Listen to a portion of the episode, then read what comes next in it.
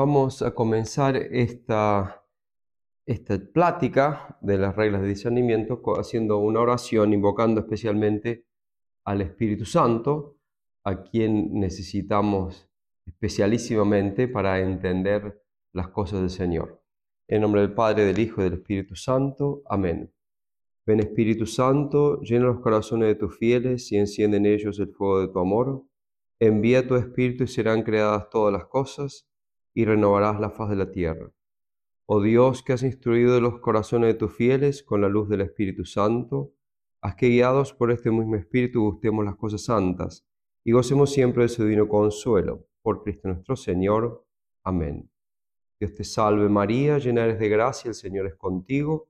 Bendita tú eres entre todas las mujeres y bendito es el fruto de tu vientre Jesús. Santa María, Madre de Dios, ruega por nosotros pecadores, ahora y en la hora de nuestra muerte. Amén. San Ignacio de Loyola, ruega por nosotros. En nombre del Padre, del Hijo y del Espíritu Santo. Amén. Como les decía, vamos a comentar en dos partes las reglas de discernimiento eh, que San Ignacio trae para la primera semana de ejercicios.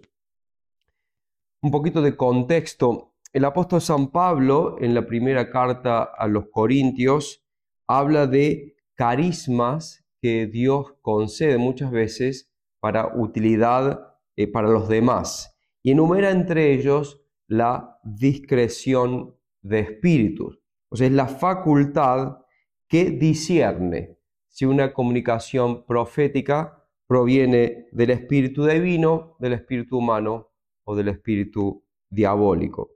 Y también en nosotros, en nuestra alma, se pueden producir estos movimientos, estas mociones, como San Ignacio las va a llamar, de espíritus diversos. Y por tanto es conveniente, es muy conveniente tener alguna herramienta como para distinguir, o sea, algún criterio para discernir que si estas cosas que yo estoy sintiendo vienen de mí, vienen de Dios o vienen del enemigo de natura humana, como dice San Ignacio, del demonio. los, los espíritus pueden ser interiores o exteriores, buenos o malos. Interiores, nuestra alma y sus movimientos. Y pueden ser estos movimientos que llegan a nosotros buenos si están, digamos, ilustrados, si están guiados por la luz de la recta razón, y de la recta conciencia, ¿no? formada por la fe y por la caridad, y pueden ser malos si están guiadas por los dictámenes del mundo, de la carne o en general de la concupiscencia. Los espíritus exteriores a nosotros son Dios por un lado, que siempre obra el bien y que todos sus movimientos para con nosotros son siempre buenos y tenemos que seguirlos. Pueden ser los ángeles buenos, que son ministros de Dios y su bondad, pero también pueden ser los ángeles malos, que San Ignacio dice, con cuyos consejos no podemos tomar camino para acertar. So, para conocer estas mociones hay, hay como dos medios. Uno es infuso, cuando Dios regala esa capacidad a un alma, casi con, con, naturalidad eh, entender que esto que estoy sintiendo viene de un lado o del otro. Eso es una cosa que el Señor regala cuando quiere, gratuitamente, no es tan común. Pero hay otro modo que es adquirido, al cual podemos llegar con oración y con el estudio. Y para, para eso, eh, el conocimiento de las reglas de discernimiento de San Ignacio nos serán muy útiles como van a ver. Son las reglas que vamos a comentar, son fruto de la oración y de la propia experiencia de San Ignacio. Eh, es verdad que tuvo una luz divina, una inspiración para entender las cosas del modo que él la entendió y para explicarlas de modo tan claro como veremos pronto, pero también es cierto que hay mucho trabajo de San Ignacio de conocerse a sí mismo. Eh, él era un arma muy introspectiva de ir eh, adentro de sí mismo y de descubrir los distintos movimientos que encontraba a lo largo de su camino espiritual. O no hay nada que San Ignacio nos explique en las reglas que él no haya experimentado primero. O sea, esto no es simplemente una cosa teórica para él, sino todo lo contrario, es fruto de su propia experiencia. Algunos se preguntan si podemos tener certeza eh, de, de, dónde vienen las emociones que sentimos. ¿no? Y los estudiosos dicen que podemos tener una conjetura probable y algunas veces hasta una certeza moral, cuando se dan varias condiciones. Pero una certeza divina no, no tendremos por, por suerte. So, eh, de estas reglas se desprenden con claridad tres verdades que son muy útiles para la vida cristiana. La primera es que siempre, pero especialmente cuando estamos de retiro y muy especialmente cuando tenemos que elegir algo, el cielo y el infierno, Dios y sus ángeles por un lado y Satanás por el otro, se disputan la conquista del libre albedrío del hombre. Es, es verdad que esto sucede normalmente en nuestra vida interior, pero cuando estamos haciendo ejercicios o cuando estamos de retiro, eh, nuestra disposición es tal que, que es más fácil escuchar y ver y sentir esos movimientos interiores. El Espíritu Santo, el Espíritu Santo está siempre comunicándose eh, con nosotros, tratando de comunicarse con nosotros. El problema es que en la vida eh, ocupada, digamos, estamos siempre corriendo, que, todos tenemos, eh, no tenemos el oído preparado para esa voz bien sutil del Espíritu Santo. Cuando eh, nos detenemos un poco y empezamos a pensar en cosas más profundas e interiores, Dios empieza, Dios y el demonio empiezan a trabajar más en el alma porque encuentran esa disposición. La segunda verdad es que mi voluntad es siempre dueña de sus actos y de sí misma. Esto es una, eh, es una cosa, digamos, consoladora por un lado y nos da un poco de miedo por el otro, porque uno preferiría que el Señor nos lleve y que tome mi voluntad y que la lleve consigo y que me haga elegir siempre el bien, pero eso lamentablemente para nuestra naturaleza caída y mientras estamos de peregrinación en esta tierra, no es posible. Eso va a ser exactamente lo que va a suceder en el cielo, pero no antes. O sea, yo soy dueño de mi propio destino. Entonces nadie, ningún poder tiene acceso a mi interior sin mi consentimiento. El demonio no puede nada sin la autorización de Dios. Los ángeles buenos tampoco, si yo no los dejo, y al demonio tampoco. Si yo no lo dejo que actúe, no puede tocar mi, mi voluntad. Y Dios, que es soberano y que Él podría, si quisiera, no lo hace, porque me creó libre y respeta mi libertad.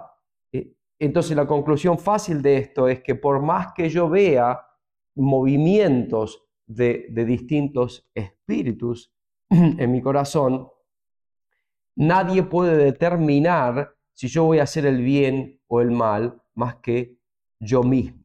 eso es, una, es una verdad eh, que nadie, o sea, ellos pueden solicitar a la voluntad humana, moverla por sugestiones o por impulsos del apetito sensible o por las ocasiones exteriores. Pero el alma, si quiere, permanece siempre impermeable, si quiere. ¿no? Resistid al demonio fuertes en la fe, dice San Pedro. Eh, y, Santiago dice, resistan al diablo y huirá de ustedes. O sea, no es que el demonio puede tomar una decisión por mí. Él tiene el poder de tentarme y yo tengo la desgracia de caer en la tentación, pero justamente soy responsable porque lo hice si yo quería. Y si no quiero, no lo hago. San Ignacio nos enseña que el pecado o el mérito existe no cuando nos llega una sugestión o un movimiento de afuera o de adentro. Eh, sino cuando mi voluntad consciente, cuando libremente mi voluntad quiere el bien o el mal, cediendo a esas sugestiones. Y acá hay gente que siente eh, alguna, algún buen espíritu, algún movimiento de consolación y ya se cree que es santo. Pero eso no alcanza, no alcanza con ese sentimiento. Yo tengo que seguir lo que el Señor me está inspirando. O algunas otras almas que sienten una terrible tentación o pensamientos contra la fe o cosas horribles y ya se creen que están condenados o se cree que son unos terribles pecadores. Si no hay consentimiento, todavía no ha pasado nada. El Salmo dice, dije en medio de mi prosperidad, no experimentaré nunca jamás mudanza alguna. Eso es lo que creemos cuando tenemos un poquito de, sentimos un poquito de devoción. Pero más adelante el mismo Salmo dice, apartaste de mí tu rostro y al instante fui trastornado. O sea, cuando el Señor se aleja de nosotros, es todo bastante más difícil. Vamos al título que San Ignacio le pone a estas reglas. Dice, reglas para en alguna manera sentir y conocer las varias mociones que en el ánima se causan, las buenas para recibir y las malas para lanzar, y son más propias para la primera semana de ejercicios espirituales, porque también hay otro conjunto de reglas eh, que son más para la segunda semana. O sea, hablamos de reglas, es decir, normas prácticas que nos sirven de dirección. Son para esclarecer la inteligencia y algunas otras para guiar la voluntad. Algunas sirven para discernir el buen espíritu del malo y otras nos enseñan cómo obrar respecto de cada uno de esos espíritus cuando se presentan. San Ignacio dice para sentir y conocer. O sea, sentir es caer en la cuenta, advertir. Y para esto hace falta lo que se llama vida interior. La vida interior es todo eso que pasa adentro mío y que solamente yo puedo verlo si tengo la mirada eh, apropiada para hacerlo. Lo que le pasa a la gran mayoría de la gente en el mundo es que jamás se detienen a mirar su interior y por lo tanto podrían decir, yo no entiendo qué es esto, qué es una moción del espíritu, una moción del alma. Nunca en mi vida vi eso. ¿Por qué? Porque no hay, para empezar, no hay silencio. Cuando en la vida del hombre no hay silencio, es imposible ir adentro nuestro y reconocer esos, esos movimientos de Dios, de la propia alma o del demonio. Entonces, el, el primerísimo paso es sentir las emociones. Y para eso es necesario haber empezado el camino de la, del espíritu, el camino de la oración, el camino de la oración mental, de la, de la meditación. O sea, mucha gente tiene esos movimientos y no los sienten o piensan que es algo totalmente natural. Ahora, no alcanza con consentirlas, sino que después hay que conocerlas. So, hay que conocer de dónde vienen estas mociones. Y, para eso las reglas ayudan muchísimo.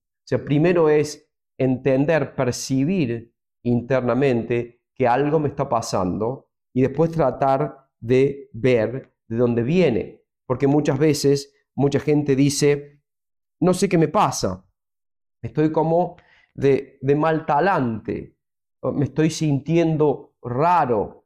Eh, tenemos esas expresiones cada tanto, pero si no hay conocimiento, uno puede pensar que es una razón que tiene que ver con mi dieta o con mi ejercicio o con el clima, porque está húmedo o porque la presión atmosférica está alta o baja, eh, y no entendemos que hay algo superior a eso eh, o algo distinto. Entonces los remedios van a ser totalmente equivocados si no podemos conocer. Por eso tenemos que sentir y conocer de dónde vienen estas mociones, porque si equivocamos el diagnóstico, vamos a equivocar al mismo tiempo el remedio.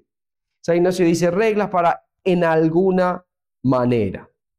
Obviamente, esto no es matemática, no es que vamos a obtener una aplicación en el teléfono, escribo un par de cosas, pongo este enter y me va a dar de qué espíritu viene la, cosa. Esto no es una función matemática que va a dar positivo o negativo 0, 1. Eh, es el, el conocimiento de los movimientos del espíritu, es una ciencia bien difícil. Entonces, para esta primera charla o para estas primeras dos charlas sobre las reglas, alcanza con que uno pueda dimensionar y se dé cuenta de que no es nada fácil. Y por lo tanto, hace falta consejo de un director experimentado. O sea, uno no puede eh, sumergirse en las vías del Espíritu solo, a menos que el Señor le dé eh, una gracia muy particular. Para el resto de los mortales, hace falta alguien experimentado en esas vías del Espíritu que nos guíe. Y después, la certeza, se puede llegar a una certeza moral, pero muchas veces uno dice, bueno, me da la impresión de que voy en esta dirección. No queremos pontificar muchas veces en las cosas del Espíritu porque sabemos que no es nada fácil.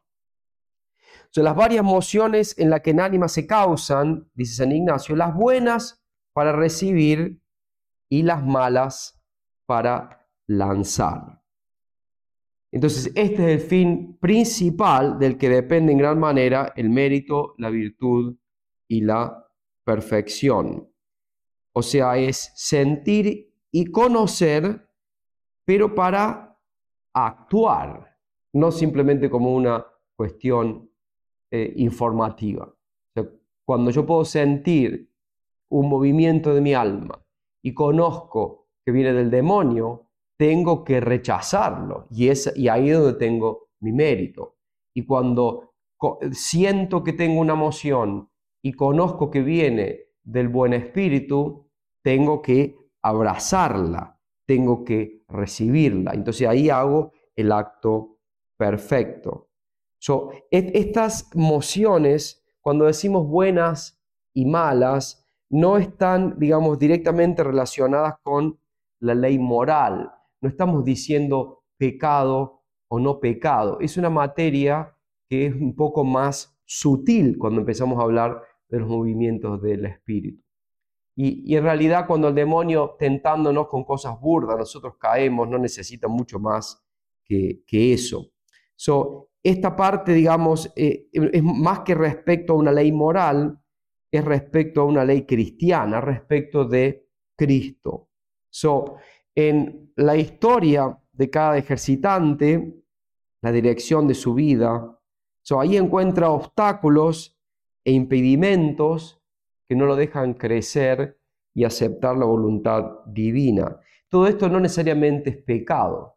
Eh, un mal espíritu puede moverme a que yo haga un acto de virtud un poco menor que lo que el Señor me estaba moviendo a hacer. Y eso ya es un mal espíritu.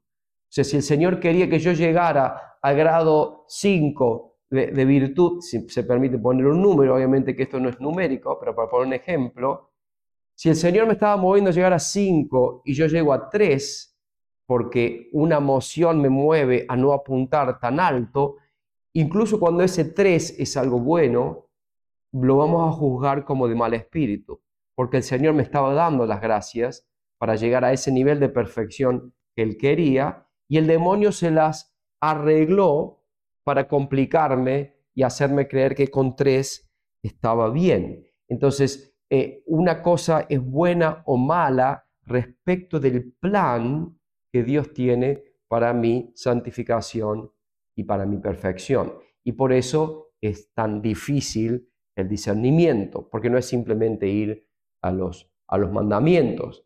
Por ejemplo, para una persona podría ser de mal espíritu ir al gimnasio. ¿Por qué? Y porque tiene un apego, porque está yendo demasiado, o porque lo hace por vanidad, o porque está perdiendo el tiempo para otras cosas más útiles que el Señor le pedía. Eh, y para otra persona puede ser de buen espíritu ir al gimnasio, porque tiene que cuidar su cuerpo y porque está tentado de vagancia.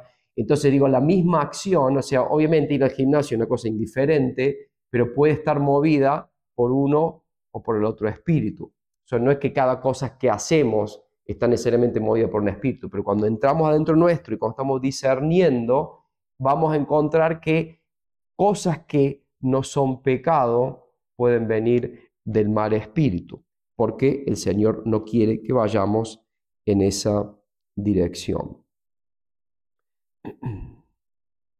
Todo lo que ayuda y favorece, como dice San Ignacio, facilitando y quitando todo impedimento para que proceda adelante, todo eso es considerado bueno y por lo tanto se considera de buen espíritu. Lo que me mueve a la perfección viene siempre de Dios.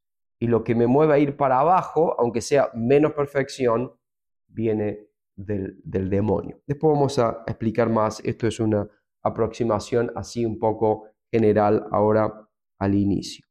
Entonces, el discernimiento es completo, como decíamos, cuando alcanza los tres niveles. Uno siente, advierte la emoción esa que tiene, la conoce en cuanto buena o mala, con la ayuda de la gracia, y luego se actúa en consecuencia, recibiendo las buenas emociones y rechazando las malas. Bueno, vamos directamente a la primera regla y leo lo que San Ignacio dice. La primera regla, en las personas que van de pecado mortal en pecado mortal, acostumbra comúnmente el enemigo proponerle placeres aparentes, haciendo imaginar delectaciones y placeres sensuales, por más los conservar y aumentar en sus vicios y pecados en las cuales personas el buen espíritu usa contrario modo, punzándoles y remordiéndole las conciencias por el sindérese de la razón. Sindérese quiere decir capacidad natural para juzgar rectamente. Entonces, la primera regla está referida a, una, a un particular tipo de alma o a un momento particular de la vida de un alma. San Ignacio lo pone la persona que va de pecado mortal en pecado mortal. Eh, lo podríamos poner en otros términos cuando estamos yendo para abajo en la, en la vida interior, cuando estamos en, en dificultad, aún sin necesidad de ir de pecado mortal en pecado mortal. San Ignacio va al extremo para hacerlo eh, bien claro. O sea, cuando vamos en caída, el, mal espíritu lo que intenta es que sigamos en la misma dirección, obviamente. Quiere darnos ánimo, quiere convencernos cuántas buenas cosas vamos a conseguir si seguimos en esa dirección. San Ignacio dice, propone placeres aparentes, imaginar delectaciones y placeres sensuales. O sea, si probas esto, vas a obtener aquello. Se nos pone en la imaginación, porque ahí el demonio puede trabajar, nos pone ideas de, nuevas cosas que vamos a descubrir si seguimos en el camino del mal. Porque Él nos tiene, digamos, detenidos en esa, en esa dirección y le importa sobremanera mantenernos en esa dirección. Entonces podemos decir que el demonio nos alienta. Y también nos alienta a que no pensemos o que sigamos, no, no te pongas a reflexionar, disfrutemos de la vida. O sea, el demonio quiere que yo siga para adelante como estoy. Ahora, el buen espíritu hace exactamente lo contrario en esta alma, punzando y remordiendo la conciencia. Entonces, cuando yo estoy en el camino del mal o cuando voy cuesta abajo, el Señor va a venir con un sentimiento que es un poco desagradable, que es el remordimiento. O sea, Él quiere que yo me detenga y que vaya en la otra, en la otra dirección. Y para eso promueve estos sentimientos en, en mi alma. Entonces, conclusión, no es malo sentirse mal cuando uno está haciendo cosas malas. Y una consecuencia eh, básica para el apostolado, no es malo que el prójimo se sienta mal cuando se está alejando de Dios, porque muchas veces por una caridad eh, mal entendida o por un exceso de psicologismo, uno no quiere que la persona sufra, entonces la engaña o, la alienta a alguien que pide un consejo porque tiene una situación difícil. Pero ahí estamos cortando, nos estamos, estamos interfiriendo con la actividad del buen espíritu que viene a molestarnos, molesta al alma, punzando con remordimiento. Mi razón empieza a decir, ¿cómo puede ser que yo esté llevando esta vida? ¿Cómo puedo estar haciendo esto que es tan opuesto y tan feo, digamos, incluso para la naturaleza humana? Eh, entonces, ese es el camino que toma el mal espíritu y el buen espíritu cuando se encuentra con un alma que está yendo para abajo. Entonces, cuando el espíritu mueve a seguir por el camino del mal, es siempre el, mal espíritu. Pongamos un ejemplo. Hay un hombre casado que ha estado descuidando su vida espiritual con frivolidades y comienza a acompañar a su jefe en algunas salidas que a menudo son lugares mundanos y ocasiones de pecado. Y a su, vez su esposa queda sola como abandonada por su marido. En estas salidas, él como que se siente bien y se justifica diciendo, mi jefe me ayuda mucho en mi trabajo y ahora está solo, pobre. Acompañarlo en estos momentos difíciles es caridad. Entonces, como tiene ese sentimiento que le da como, como le parece que está haciendo algo bien, termina juzgando de que eso viene de Dios. Pero en realidad es obvio, está haciendo algo malo y se está tratando de justificar y el mal espíritu lo mueve para que siga en la misma dirección. En cambio, en este, en este caso, cuando la persona va para abajo, cuando el espíritu regaña y muerde, es el bueno. Pongamos otro ejemplo.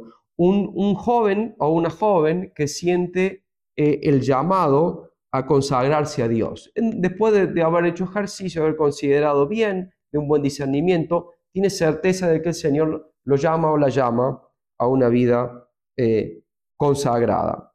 Entonces, este joven ha descuidado la meditación, sus sacrificios diarios, y comienza con intercambios a través de textos con una persona del otro sexo, eh, en un modo un poco, digamos, eh, pasando los límites, un poco como dijéramos, un poco romántico. Y cuando reflexiona en su examen de conciencia a la noche respecto de esos textos, se siente mal. Dice, ¿por qué estás hablando con esta persona?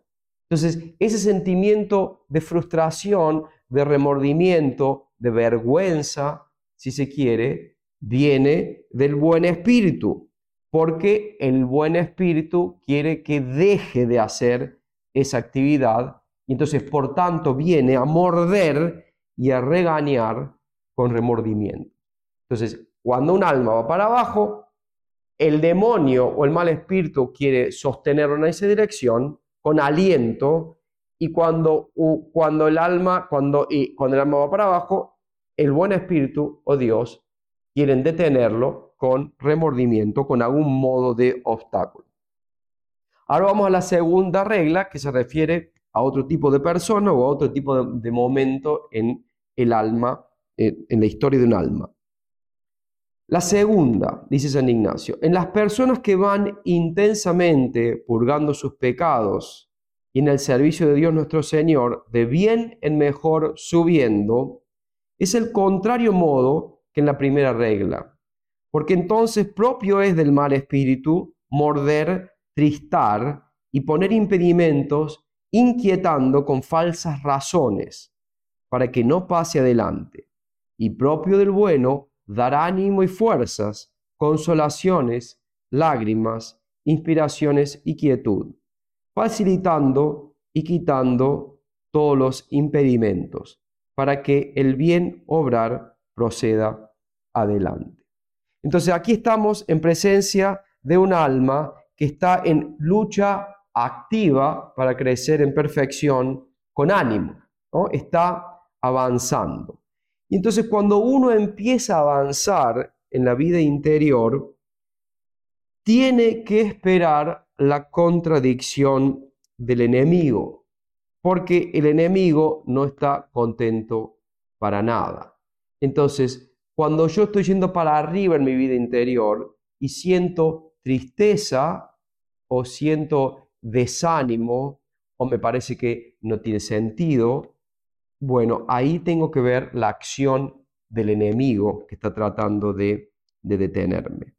E, entonces, siempre que voy a hacer una obra buena o que tengo una buena resolución, tengo que esperar que el demonio me esté buscando. Eh, mucha, mucha gente abandona en ese momento. Por ejemplo, las obras de apostolado. Uno empieza a hacer cualquier cosa o de servicio, algo por, por amor a Dios, algo que cuesta un poco, nuestro tiempo o nuestro dinero.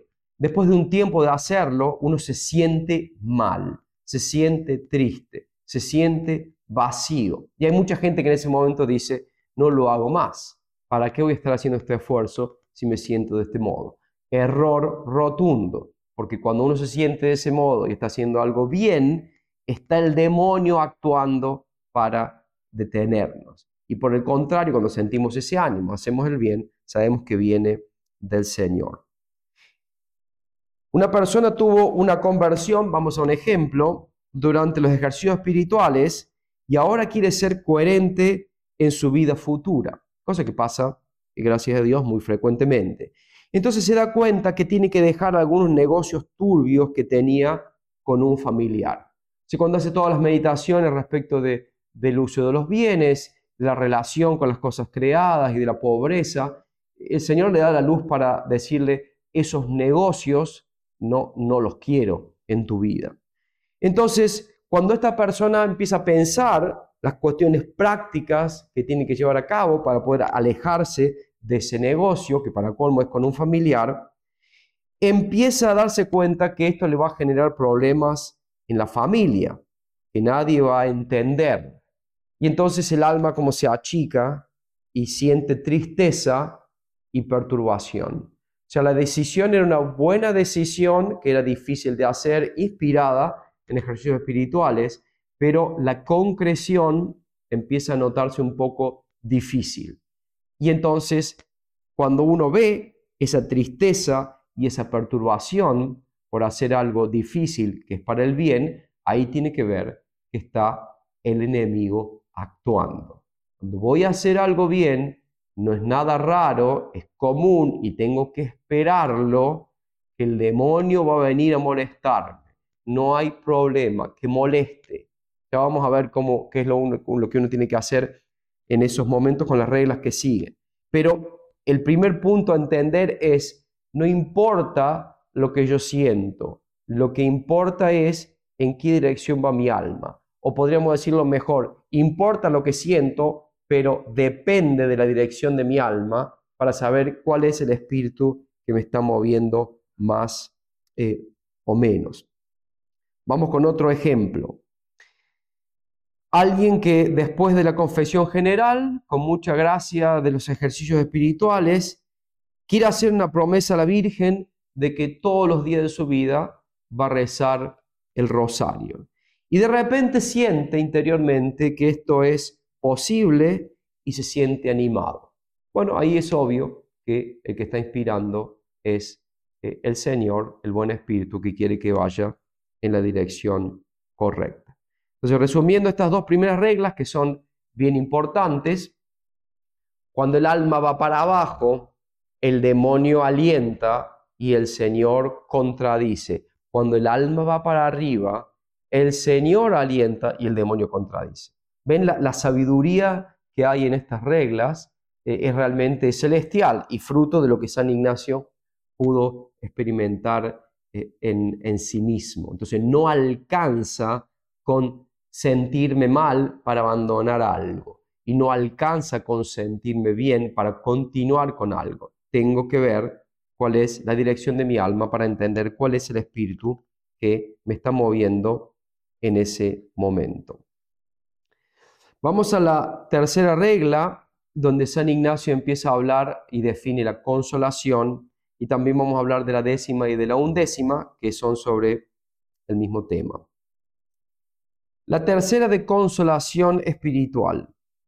Llamo consolación, dice San Ignacio, cuando en el ánima se causa alguna moción interior, con la cual viene el ánima a inflamarse en amor de su Creador y Señor, y consecuente, cuando ninguna cosa criada sobre la haz de la tierra puede amar en sí, sino en el Criador de todas ellas. Asimismo, cuando lanza lágrimas, motivas amor de su Señor, agora sea por el dolor de sus pecados o de la pasión de Cristo nuestro Señor, o de otras cosas derechamente ordenadas en su servicio y alabanza. Finalmente llamo consolación todo aumento de esperanza, fe y caridad, y toda leticia interna, alegría interna, que llama y atrae a las cosas celestiales y a la propia salud de su ánima, quietándola y pacificándola en su Criador y Señor. Es una hermosa eh, explicación de qué es la consolación espiritual. Eh, en algunas explicaciones que, que, hizo, que hizo mismo San Ignacio y que hicieron algunos de sus seguidores, que llaman directorios, se aclara, la consolación no es un hábito, sino como pasión espiritual que se nos da sobrenaturalmente, de tal naturaleza que mientras existe, se ejercitan con facilidad los actos de la virtud y hasta con deleite y gusto y con encendimiento del afecto, y hace que, y hace, por el contrario, que resulten insípidas las obras de la carne y parezcan ásperas. La consolación es una ilustración sobrenatural del entendimiento, es como una luz que viene de Dios, de la cual brota la paz, la libertad, la elevación del espíritu hacia Dios en todo lo sensible, sobre todo lo sensible. La elevación del espíritu a Dios sobre todo lo sensible, dice Messler, que es un gran comentador de los ejercicios. Es aquel momento en el que nuestro amor se ordena y se enciende. Esto es propiamente obra de Dios. Lo que nosotros hacemos es solo tener la preparación y la disposición. O nosotros preparamos el terreno para que el Señor haga el mismo su obra. Para empezar, hay bastante confusión respecto de la palabra consolación que se usa mucho en, pláticas espirituales y la gente que se acerca a las cosas del espíritu empieza a hablar de consolación y se la toma muchas veces como algo más bien natural. O sea, muchas veces se habla de consolación cuando hay simplemente algo sentimental o emocional. Y vimos que San Ignacio está describiendo algo que es totalmente diverso. No tengo consolación porque mi equipo salió campeón, o porque me aumentaron el sueldo, o porque me fui de vacaciones, o porque salí del hospital.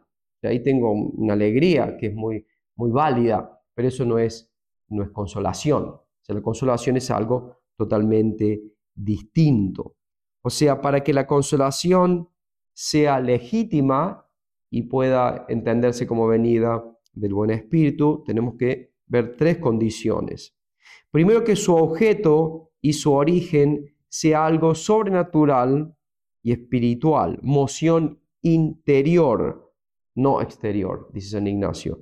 Leticia, alegría interna, no alegría sensual o gusto carnal. Segundo, que nos lleve a algo grande y espiritual, a las cosas celestiales y a la propia salud del ánima, va a decir San Ignacio, a inflamarse en amor de su Creador y Señor. Si nos lleva a algo de, que sea de comodidad, de regalo o de descuido de nuestros deberes, hay que tener cuidado, porque eso no viene del buen espíritu. Y aun cuando nos lleve a algo en sí bueno, si es algo de poco trabajo y de escasa trascendencia, por ejemplo, a una devoción súper fácil, también cuidado con eso. O sea, el demonio, como este es un tema difícil para entender todo, hay que ver también las, reglas de la segunda semana, pero adelantando un poquito, el demonio cuando ve al alma, que está especialmente en ejercicios, que está rezando y que tiene deseo de perfección, la quiere engañar con una zanahoria y tirarle algo pequeño.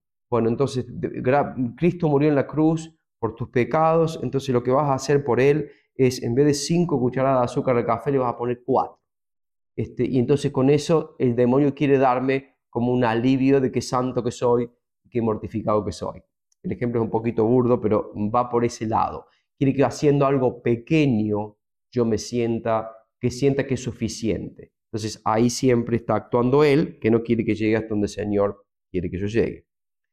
Lo tercero es que nos lleve en línea recta, no por recovecos o recodos, derechamente ordenados en su servicio y alabanza. Sobre que San Ignacio describe en esta regla sobre la consolación, es más fácil de experimentar que de explicar. Cuando, uno, cuando uno lo experimenta, sabe al instante que es una, una consolación. En la consolación todo es más fácil. Hay un ejemplo que ponen los santos, eh, que cuando uno está consolado, uno viene con, un bote remando y remar es bastante forzado. Y cuando viene la consolación es como que las velas se despliegan y el viento mueve el bote. Entonces, la, la, distancia que hay entre remar o simplemente disfrutar del sol en un bote es la distancia que hay cuando llevamos nuestra vida interior con o sin eh, consolación. En la consolación, el servicio de Dios se hace muy fácil. se da un crecimiento de las virtudes teologales, dice San Ignacio.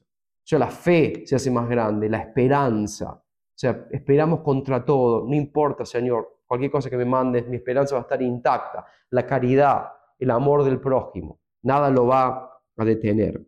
So, también el deseo del cielo y el desprecio de lo, de lo temporal. Uno empieza a mirar a la muerte con mejores ojos y dicen, bueno, si tengo que morirme, basta estar en gracia de Dios y me voy al cielo.